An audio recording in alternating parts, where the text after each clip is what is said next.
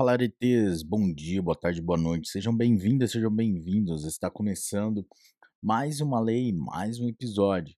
E hoje nosso convidado especial é a Lei 9.784, que regula o processo administrativo no âmbito da administração pública federal. Galera, mas antes de começarmos, não se esqueça de deixar o seu like, se inscrever no canal, ativar o sininho, compartilhar com seus melhores amigos e deixar seu comentário. Vamos lá? Capítulo 1 das Disposições Gerais. Artigo 1. Esta lei estabelece normas básicas sobre o processo administrativo no âmbito da administração federal direta e indireta, visando, em especial, a proteção dos direitos dos administrados e ao melhor cumprimento dos fins da administração. Parágrafo 1. Os preceitos desta lei também se aplicam aos órgãos dos poderes legislativo e judiciário da União, quando, no desempenho de função administrativa. Parágrafo 2. Para os fins desta lei, consideram-se: inciso 1. órgão, a unidade de atuação integrante da estrutura da administração direta e da estrutura da administração indireta. Inciso 2. Entidade, a unidade de atuação dotada de personalidade jurídica. Inciso 3. Autoridade, o servidor ou agente público dotado de poder de decisão. Artigo 2 a administração pública obedecerá, dentre outros, os princípios da legalidade, finalidade, motivação, razoabilidade, proporcionalidade, moralidade, ampla defesa, contraditório, segurança jurídica, interesse público e eficiência. Parágrafo único. Nos processos administrativos serão observados, entre outros, os critérios de: inciso 1, atuação conforme a lei e o direito. Inciso 2, atendimento a fins de interesse geral, vedada a renúncia total ou parcial de poderes ou competências, salvo autorização em lei. Inciso 3. Objetividade no atendimento do interesse público, vedada a promoção pessoal de agentes ou autoridades. Inciso 4. Atuação segundo padrões éticos de probidade, decoro e boa-fé. Inciso 5. Divulgação oficial dos atos administrativos, ressalvadas as hipóteses de sigilo previstas na Constituição. Inciso 6. Adequação entre meios e fins, vedada a imposição de obrigações, restrições e sanções em medida superior àquelas estritamente necessárias ao atendimento de interesse público. Inciso 7. Indicação dos pressupostos de fato e de direito que, que determinarem a decisão. Inciso 8. Observância das formalidades essenciais à garantia dos direitos dos administrados. Inciso 9. Adoção de formas simples, suficientes para propiciar adequado grau de certeza, segurança e respeito aos direitos dos administrados. Inciso 10. Garantia dos direitos à comunicação, à apresentação de alegações finais, à produção de provas e à interposição de recursos, nos processos de que possam resultar sanções e nas situações de litígio. Inciso 11. Proibição de cobrança de despesas processuais, ressalvadas as previstas em lei. Inciso 12. Impulsão, de ofício, do processo administrativo, sem prejuízo da atuação dos interessados. Inciso 13. Interpretação da norma administrativa da forma que melhor garanta o atendimento do fim público que se dirige, vedada aplicação retroativa de nova interpretação. Capítulo 2. Dos direitos dos administrados. Artigo 3. O administrado tem os seguintes direitos perante a administração, sem prejuízo de outros que lhe sejam assegurados. Inciso 1. Ser tratado com respeito pelas autoridades e servidores, que deverão facilitar o exercício de seus direitos e o cumprimento de suas obrigações. Inciso 2. Ter ciência da tramitação dos processos administrativos em que tenha condição de interessado, ter vista dos autos, obter cópias de documentos neles contidos e conhecer as decisões proferidas. Inciso 3 formular alegações e apresentar documentos antes da decisão, os quais serão objeto de consideração pelo órgão competente. Inciso 4. Fazer-se assistir facultativamente por advogado, salvo quando obrigatória a representação por força de lei. Capítulo 3 dos deveres do administrado. Artigo 4 São deveres do administrado perante a administração, sem prejuízo de outros previstos em ato normativo. Inciso 1. Expor os fatos conforme a verdade. Inciso 2. Proceder com lealdade, urbanidade e boa-fé. Inciso 3. Não agir de modo temerário. Inciso 4. prestar as informações que lhe forem solicitadas e colaborar para o esclarecimento dos fatos. Inciso 4. Do início do processo. Artigo 5. O processo administrativo pode iniciar-se de ofício ou a pedido de interessado. Artigo 6. O requerimento inicial do interessado, salvo casos em que for admitida solicitação oral, deve ser formulado por escrito e conter os seguintes dados: inciso 1, órgão ou autoridade administrativa que se dirige. Inciso 2, identificação do interessado ou de quem o represente. Inciso 3, domicílio do requerente ou local para recebimento de comunicações. Inciso 4, formulação do pedido com exposição dos fatos e de seus fundamentos. Inciso 5, data e assinatura do requerente ou de seu representante. Parágrafo único. É vedada à administração a recusa imotivada de recebimento de documentos, devendo o servidor orientar o interessado quanto ao suprimento de eventuais falhas. Artigo 7. Os órgãos e entidades administrativas deverão elaborar modelos ou formulários padronizados para assuntos que importem pretensões equivalentes. Artigo 8. Quando os pedidos de uma pluralidade de interessados tiverem conteúdo e fundamentos idênticos, poderão ser formulados em um único requerimento, salvo o preceito legal em contrário. Capítulo 5 dos interessados. Artigo 9. São legitimados como interessados no processo administrativo. Inciso 1. Pessoas físicas ou jurídicas que o iniciem como titulares de direitos ou interesses individuais ou no exercício do direito de representação. Inciso 2. Aqueles que, sem terem iniciado o processo, têm direitos ou interesses que possam ser afetados pela decisão a ser adotada. Inciso 3. As organizações e associa associações representativas no tocante a direitos e interesses coletivos. Inciso 4. As pessoas ou as, as associações legalmente constituídas quanto a direitos ou interesses difusos. Artigo 10. São capazes, para fins de processo administrativo, os maiores de 18 anos, ressalvada a previsão especial em ato normativo próprio. Capítulo 6 da competência. Artigo 11. A competência é irrenunciável e se exerce pelos órgãos administrativos a que foi atribuída como própria, salvo os casos de delegação e avocação legalmente admitidos. Artigo 12. Um órgão administrativo e seu titular poderão, se não houver impedimento legal, delegar parte da sua competência a outros órgãos ou titulares, ainda que estes não lhe sejam hierarquicamente subordinados, quando for conveniente, em razão de circunstâncias de índole técnica, social, econômica, jurídica ou territorial. Parágrafo único. O disposto no caput deste artigo aplica-se à delegação de competência dos órgãos colegiados aos respectivos presidentes. Artigo 13. Não podem ser objeto de delegação. Inciso 1 a edição de atos de caráter normativo. Inciso 2. A decisão de recursos administrativos. Inciso 3. As matérias de competência exclusiva do órgão ou autoridade. Artigo 14. O ato de delegação e sua revogação deverão ser publicados no meio oficial. Parágrafo 1. O ato de delegação especificará as matérias e poderes transferidos, os limites de atuação do delegado, a duração e os objetivos da delegação e o recurso cabível, podendo conter ressalva de exercício de atribuição delegada. Parágrafo 2. O ato de delegação é revogável a qualquer tempo pela autoridade delegante. Parágrafo 3. As decisões adotadas por delegação devem mencionar explicitamente esta qualidade e considerar-se-ão editadas pelo delegado. Artigo 15. Será permitida, em caráter excepcional, e por motivos relevantes devidamente justificados, a avocação temporária de competência atribuída a órgão hierarquicamente inferior. Artigo 16. Os órgãos e entidades administrativas divulgarão publicamente os locais das respectivas sedes e, quando conveniente, a unidade fundacional competente em matéria de interesse especial. Artigo 17. Inexistindo competência legal específica, o processo administrativo deverá ser iniciado perante autoridade de menor grau hierárquico para decidir. Capítulo 7. Dos impedimentos e da suspeição. Artigo 18. É impedido de atuar em processo administrativo o servidor ou autoridade que, inciso 1, tenha interesse direto ou indireto na matéria.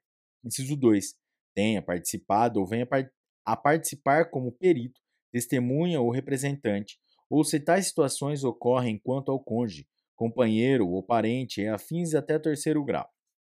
Inciso 3. Esteja litigando judicial ou administrativamente com o interessado ou respectivo cônjuge ou companheiro. Artigo 19. A autoridade ou servidor que incorrer em impedimento deve comunicar o fato à autoridade competente, abstendo-se de atuar. Parágrafo único.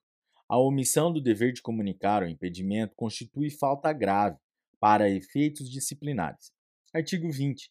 Pode ser arguída a suspeição de autoridade ou servidor que tenha amizade íntima ou inimizade notória com algum dos interessados ou com os respectivos cônjuges, companheiros, parentes e afins até o terceiro grau. Artigo 21. O indeferimento de alegação de suspeição poderá ser objeto de recurso, sem efeito suspensivo. Capítulo 8. Da forma, tempo e lugar dos atos do processo. Artigo 22. Os atos do processo administrativo não dependem de forma determinada, senão quando a lei expressamente a exigir. Parágrafo 1. Os atos do processo devem ser produzidos por escrito, em vernáculo, com a data e o local de sua realização e assinatura da autoridade responsável. Parágrafo 2. Salvo imposição legal, o reconhecimento de firma somente será exigido quando houver dúvida de autenticidade. Parágrafo 3. A autenticação de documentos exigidos em cópia poderá ser feita pelo órgão administrativo. Parágrafo 4. O processo deverá ter suas páginas numeradas sequencialmente e rubricadas. Artigo 23. Os atos do processo devem realizar-se em dias úteis, no horário normal de funcionamento da repartição ou na qual tramitar o processo. Parágrafo único. Serão concluídos depois do horário normal os atos já iniciados, cujo adiamento prejudique o curso regular do procedimento ou cause dano ao, dano ao interessado ou administração. Artigo 24. Inexistindo disposição específica, os atos do órgão ou autoridade responsável pelo processo e os administrados que dele participem devem ser praticados no prazo de cinco dias, salvo motivo de força maior. Parágrafo único. O prazo previsto neste artigo pode ser dilatado até o dobro, mediante comprovada justificação. Artigo 25. Os atos do processo devem realizar-se preferencialmente na sede do órgão, cientificando-se o interessado se outro for o local de realização. Capítulo 9 da Comunicação dos Atos. Artigo 26. O órgão competente perante o qual tramita o processo administrativo determinará a intimação do interessado para a ciência da decisão ou a efetivação de diligências. Parágrafo 1. A intimação deverá conter: inciso 1. Identificação do intimado em nome do órgão ou entidade administrativa. Inciso 2. Finalidade da intimação. Inciso 3. Data, hora e local que deve comparecer. Inciso 4. Se o intimado deve comparecer pessoalmente ou fazer-se representar. Inciso 5. Informação da continuidade do processo independentemente do seu comparecimento. Inciso 6. Indicação dos fatos e fundamentos legais pertinentes. Parágrafo 2.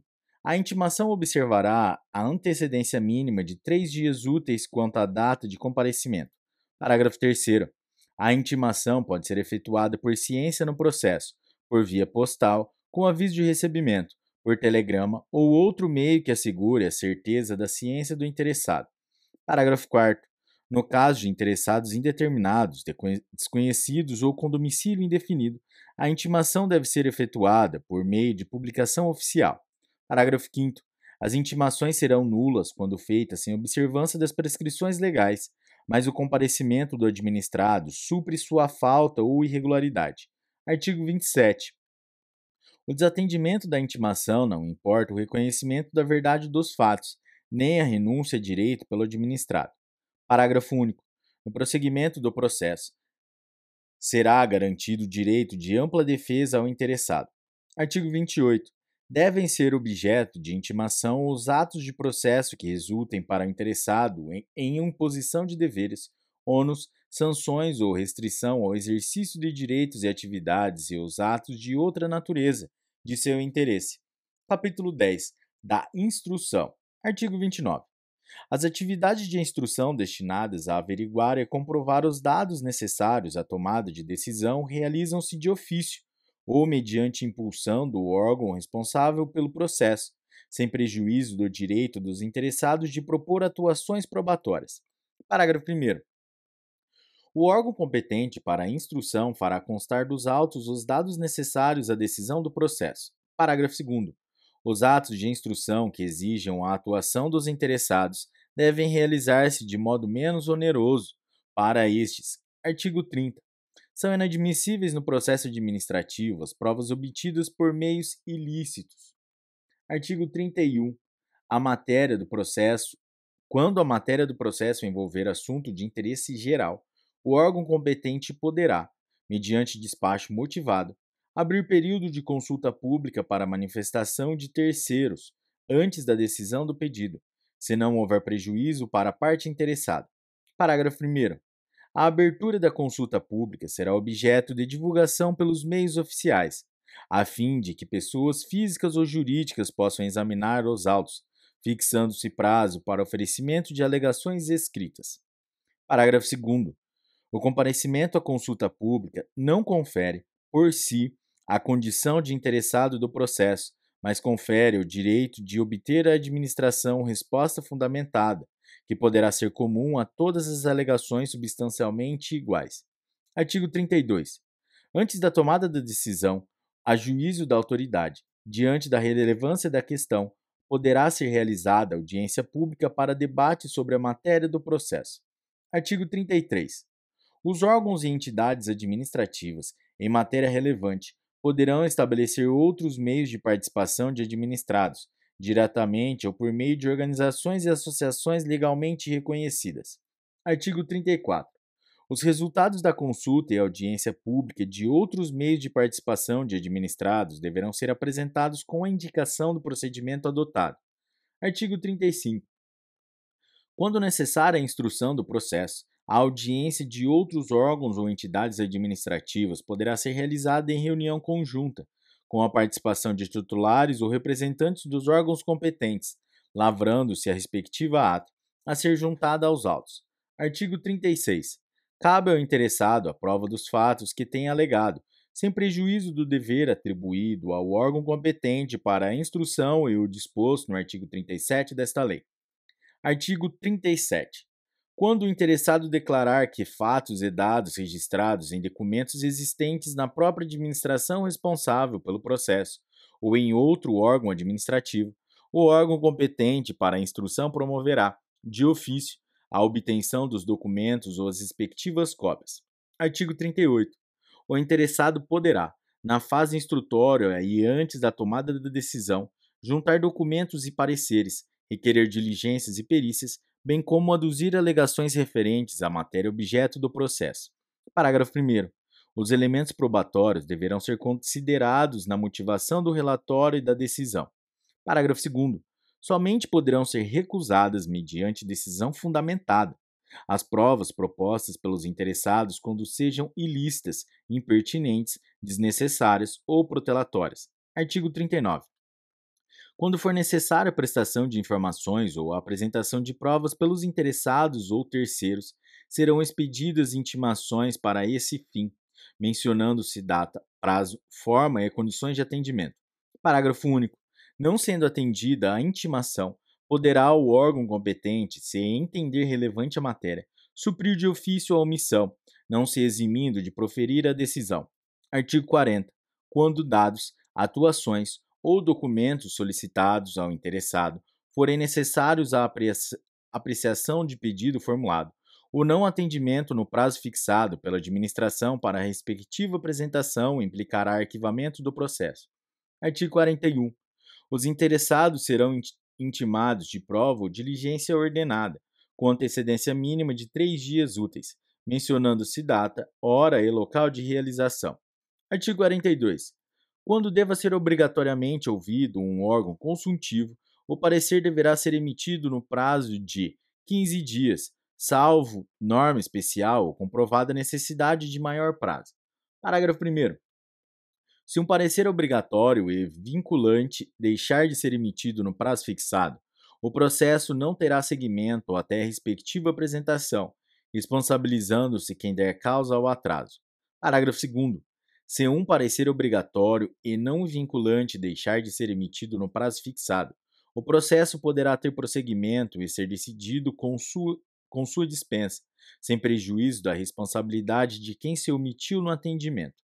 Artigo 43. Quando por disposição de ato normativo devam ser previamente obtidos laudos técnicos de órgãos administrativos e estes não cumpriram o encargo no prazo assinalado, o órgão responsável pela instrução deverá solicitar laudo técnico de outro órgão dotado de qualificação e capacidade técnica equivalentes. Artigo 44. Encerrada a instrução, o interessado terá o direito de manifestar-se no prazo máximo de, 15, de prazo de 10 dias, salvo se outro prazo for legalmente fixado. Artigo 45. Em caso de risco iminente, a administração pública poderá motivadamente adotar providências acauteladoras sem a prévia manifestação do interessado. Artigo 46. Os interessados têm direito à vista do processo e a obter certidões ou cópias reprográficas dos dados e documentos que o integram, ressalvados os dados e documentos de terceiros protegidos por sigilo ou por direito à privacidade, à honra e à imagem. Artigo 47. O órgão de instrução que não for competente para emitir a decisão final elaborará relatório indicando o pedido inicial, o conteúdo das fases do procedimento e formulará a proposta de decisão objetivamente justificada, encaminhando o processo à autoridade competente. Capítulo 11 do dever de decidir. Artigo 48. A administração tem o dever de explicitamente emitir decisão nos processos administrativos e sobre solicitações ou reclamações em matéria de sua competência. Artigo 49. Concluída a instrução de processo administrativo, a administração tem o prazo de até 30 dias para decidir, salvo prorrogação por igual período expressamente motivado. Capítulo 11A da decisão coordenada. Artigo 49A. No âmbito da administração pública federal, as decisões administrativas que exijam participação de três ou mais setores, órgãos ou entidades poderão ser tomadas mediante decisão coordenada sempre que, inciso 1, for justificável pela relevância da matéria e, inciso 2, houver discordância que prejudique a celeridade do processo administrativo decisório. Parágrafo 1. Para os fins desta lei, Considera-se decisão coordenada a instância da natureza interinstitucional ou intersetorial, que atua de forma compartilhada com a finalidade de simplificar o processo administrativo mediante participação concomitante de todas as autoridades e agentes decisórios e dos responsáveis pela instrução técnico-jurídica, observada a natureza do objeto e a compatibilidade do procedimento de sua formalização com a legislação pertinente. Parágrafos 2 e 3 vetados. Parágrafo 4. A decisão coordenada não exclui a responsabilidade originária de cada órgão ou autoridade envolvida. Parágrafo 5. A decisão coordenada obedecerá aos princípios da legalidade, da eficiência e da transparência, com utilização, sempre que necessário, da simplificação do procedimento e da concentração das instâncias decisórias. Parágrafo 6. Não se aplica a decisão coordenada aos processos administrativos, inciso 1, de licitação, inciso 2, relacionados ao poder sancionador, ou, inciso 3, em que estejam envolvidas autoridades de poderes distintos. Artigo 49b. Poderão habilitar-se a participar da decisão coordenada, na qualidade de ouvintes, os interessados de que trata o artigo 9, artigo 9 desta lei. Parágrafo único. A participação na reunião, que poderá incluir direito à voz, será deferida por decisão irrecorrível da autoridade responsável pela convocação da decisão coordenada. Artigo 49c. Vetado. Artigo 49d. Os participantes da decisão coordenada deverão ser intimados na forma do artigo 26 desta lei. Artigo 49e. Cada, cada órgão ou entidade participante é responsável pela elaboração de documento específico sobre o tema atinente à respectiva competência, a fim de subsidiar os trabalhos e integrar o processo da decisão coordenada. Parágrafo único. O documento previsto no caput deste artigo abordará a questão objeto da decisão coordenada e eventuais precedentes. Artigo 49-F. Eventual dissenso na, dissolu na solução do objeto da decisão coordenada deverá ser manifestado durante as reuniões de forma fundamentada, acompanhado das propostas de solução e de alteração necessárias para a resolução da questão. Parágrafo único. Não poderá ser arguída matéria estranha ao objeto da convocação. Artigo 49-G. A conclusão dos trabalhos da decisão coordenada será consolidada em ata, que conterá as seguintes informações: Inciso 1. Relato sobre itens da pauta. Inciso 2. Síntese dos fundamentos aduzidos. Inciso 3. Síntese das teses pertinentes ao objeto da convocação. Inciso 4. Registro das autoridades, das diretrizes, das soluções ou das propostas de atos governamentais relativos ao objeto da convocação. Inciso 5. Posicionamento dos participantes para subsidiar futura atuação governamental em matéria idêntica ou similar. E, inciso 6, decisão de cada órgão ou entidade relativa à matéria sujeita à sua competência. Parágrafo 1. Até a assinatura da ata, poderá ser complementada a fundamentação da decisão da autoridade ou do agente a respeito de matéria de competência do órgão ou da entidade representada. Parágrafo 2. Vetado. Parágrafo 3.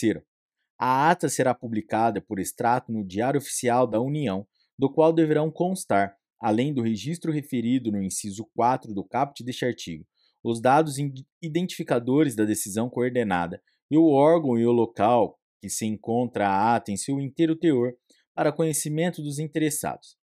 Capítulo 12 da motivação. Artigo 50. Os atos administrativos deverão ser motivados com indicação dos fatos e dos fundamentos jurídicos quando, inciso 1, neguem, limitem ou afetem direitos ou interesses, Inciso 2. Imponham ou agravem deveres, encargos ou sanções. Inciso 3. Decidam processos administrativos de curso ou seleção pública. Inciso 4. Dispensem ou declarem a inexigibilidade de processo licitatório. Inciso 5. Decidam recursos administrativos. Inciso 6. Decorram de reexame de ofício. Inciso 7 deixem de aplicar jurisprudência firmada sobre questão ou discrepem de pareceres, laudos, propostas e relatórios oficiais. Inciso 8. Importem em anulação, revogação, suspensão ou convalidação de ato administrativo. Parágrafo 1. A motivação deve ser explícita, clara e congruente, podendo consistir em declaração de concordância com fundamentos de anteriores pareceres informações, decisões ou propostas que, neste caso, serão parte integrante do ato. Parágrafo 2. Na solução de vários assuntos da mesma natureza, pode ser utilizado meio mecânico que reproduza os fundamentos das decisões, desde que não prejudique direito ou garantia dos interessados. Parágrafo 3. A motivação das decisões de órgãos colegiados e comissões ou de decisões orais constará da respectiva ata ou de termo escrito, Capítulo 13 da desistência ou de outros casos de extinção do processo. Artigo 51. O interessado poderá, mediante manifestação escrita, desistir total ou parcialmente do pedido formulado ou, ainda, renunciar a direitos disponíveis. Parágrafo 1. Havendo vários interessados, a desistência ou renúncia atinge somente quem a tenha formulado. Parágrafo 2. A desistência ou a renúncia do interessado, conforme caso, não prejudica o prosseguimento do processo, se a administração considerar que o interesse público assim o exige. Artigo 52. O órgão competente poderá declarar extinto o processo quando exaurida sua finalidade ou o objeto da decisão se tornar impossível, inútil ou prejudicado por fato superveniente. Capítulo 14 da anulação, revogação e convalidação. Artigo 53. A administração deve anular seus próprios atos quando eivados de vício de legalidade e pode revogá-los por motivo de conveniência ou oportunidade, respeitados os direitos adquiridos. Artigo 54. O direito da administração de anular os atos administrativos de que decorram efeitos favoráveis para os destinatários decai em cinco anos, contados da data em que foram praticados, salvo comprovada má-fé. Parágrafo 1. No caso de efeitos patrimoniais contínuos, o prazo de decadência contar-se-á da percepção do primeiro pagamento. Parágrafo 2. Considera-se exercício do direito de anular qualquer medida de autoridade administrativa que importe impugnação à validade do ato, Artigo 55. Em decisão na qual se evidencie não acarretarem lesão ao interesse público nem prejuízo a terceiros, os atos que apresentarem defeitos sanáveis poderão ser convalidados pela própria administração. Capítulo 15 do recurso administrativo e da revisão. Artigo 56. Das decisões administrativas cabe recurso em face de razões de legalidade e de mérito. Parágrafo 1. O recurso será dirigido à autoridade que proferiu a decisão, a qual, se não a reconsiderar no prazo de cinco dias, o encaminhará à autoridade superior. Parágrafo 2. Salvo exigência legal, a interposição de recurso administrativo independe de caução. Parágrafo 3. Se o recorrente alegar que a decisão administrativa contraria enunciado da súmula vinculante, caberá à autoridade prolatora da decisão impugnada, se não a reconsiderar, explicitar, antes de encaminhar o recurso à autoridade superior, as razões da aplicabilidade ou inaplicabilidade da súmula, conforme o caso. Artigo 57. O recurso administrativo tramitará no máximo por três instâncias administrativas, salvo disposição legal diversa. Artigo 58. Tem legitimidade para interpor recurso administrativo. Inciso 1. Os titulares de direitos e interesses que forem parte no processo. Inciso 2. Aqueles cujos direitos ou interesses forem indiretamente afetados pela decisão recorrida. Inciso 3 as decisões e associações representativas no tocante a direitos e interesses coletivos. Inciso 4. Os cidadãos ou associações, quanto a direitos ou interesses difusos. Artigo 59. Salvo disposição legal específica, é de 10 dias o prazo para interposição de recurso administrativo, contado a partir da ciência ou divulgação oficial da decisão recorrida. Parágrafo 1. Quando a lei não fixar prazo diferente, o recurso administrativo deverá ser decidido no prazo máximo de 30 dias, a partir do recebimento dos autos pelo órgão competente. Parágrafo 2. O prazo mencionado no parágrafo anterior poderá ser prorrogado por igual período, ante a justificativa explícita. Artigo 60. O recurso interpõe-se por meio de requerimento no qual o recorrente deverá expor os fundamentos do pedido de reexame, podendo juntar os documentos que julgar convenientes. Artigo 61. Salvo disposição legal em contrário, o recurso não tem efeito suspensivo. Parágrafo único.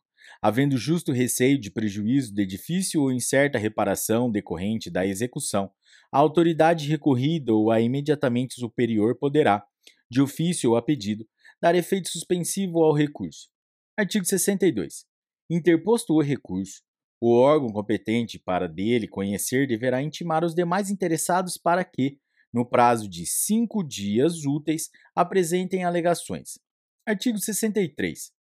O recurso não será conhecido quando interposto. Inciso 1, fora do prazo. Inciso 2, perante órgão incompetente. Inciso 4, após exaurida a esfera administrativa. Parágrafo 1. Na hipótese do inciso 2, será indicada ao recorrente a autoridade competente, sendo-lhe devolvido o prazo para recurso. Parágrafo 2. O não conhecimento do recurso não impede a administração de rever de ofício o ato ilegal, desde que não ocorrida preclusão administrativa. Artigo 64. O órgão competente para decidir o recurso poderá confirmar, modificar, anular ou revogar, total ou parcialmente, a decisão recorrida, se a matéria for de sua competência. Parágrafo único. Se da aplicação do disposto nesse artigo puder decorrer gravame à situação do recorrente, este deverá ser cientificado para que formule suas alegações antes da decisão. Artigo 64-A. Se o recorrente alegar violação de enunciado da súmula vinculante, o órgão competente para decidir o recurso explicitará as razões da aplicabilidade ou inaplicabilidade da súmula, conforme o caso. Artigo 64-B acolhida pelo Supremo Tribunal Federal a reclamação fundada em violação de enunciado de súmula vinculante, dar-se-á ciência à autoridade prolatora e ao órgão competente para o julgamento do recurso, que deverão adequar as futuras decisões administrativas em casos semelhantes, sob pena de responsabilização penal nas esferas civil, administrativa e penal. Artigo 65. Os processos administrativos de que resulta em sanção poderão ser revistos, a qualquer tempo, a pedido ou de ofício, quando surgirem fatos novos ou circunstâncias relevantes suscetíveis de justificar a inadequação da sanção aplicada. Parágrafo único. da revisão do processo não poderá resultar agravamento da sanção. Capítulo 16 dos prazos. Artigo 66. Os prazos começam a correr a partir da data da cientificação oficial, excluindo-se da contagem o dia do começo e incluindo-se o do vencimento. Parágrafo 1. Considera-se prorrogado o prazo até o primeiro dia útil seguinte se o vencimento cair em dia em que não houver expediente ou este for encerrado antes da hora normal. Parágrafo 2. Os prazos expressos em dias contam-se de modo contínuo. Parágrafo 3. Os prazos fixados em meses ou anos contam-se de data a data, se no mês do vencimento não houver o dia equivalente àquele do início do prazo. Tem-se como termo o último dia do mês. Artigo 67 salvo motivo de força maior devidamente comprovado, os prazos processuais não se suspendem. Capítulo 17 das sanções. Artigo 68. As sanções, a serem aplicadas por autoridade competente, terão natureza pecuniária ou consistirão em obrigação de fazer ou de não fazer, assegurado sempre o direito de defesa. Capítulo 18 das disposições finais. Artigo 69. Os processos administrativos específicos continuarão a reger-se por lei própria, aplicando-se-lhe apenas subsidiariamente os preceitos desta lei. Artigo 69-A. Terão prioridade na tramitação, em qualquer órgão ou instância, os procedimentos administrativos em que figure como parte ou interessado. Inciso 1. Pessoa com idade igual ou superior a 60 anos. Inciso 1. Pessoa portadora de deficiência, física ou mental.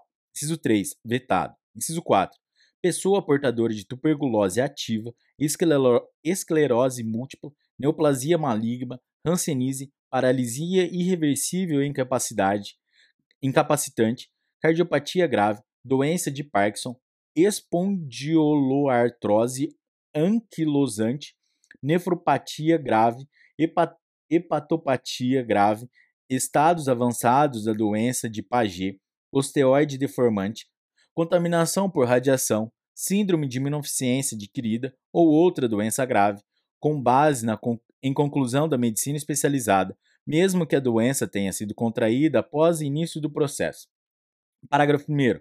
A pessoa interessada na obtenção do benefício, juntando prova de sua condição, deverá requerê-lo à autoridade administrativa competente, que determinará as providências a serem cumpridas.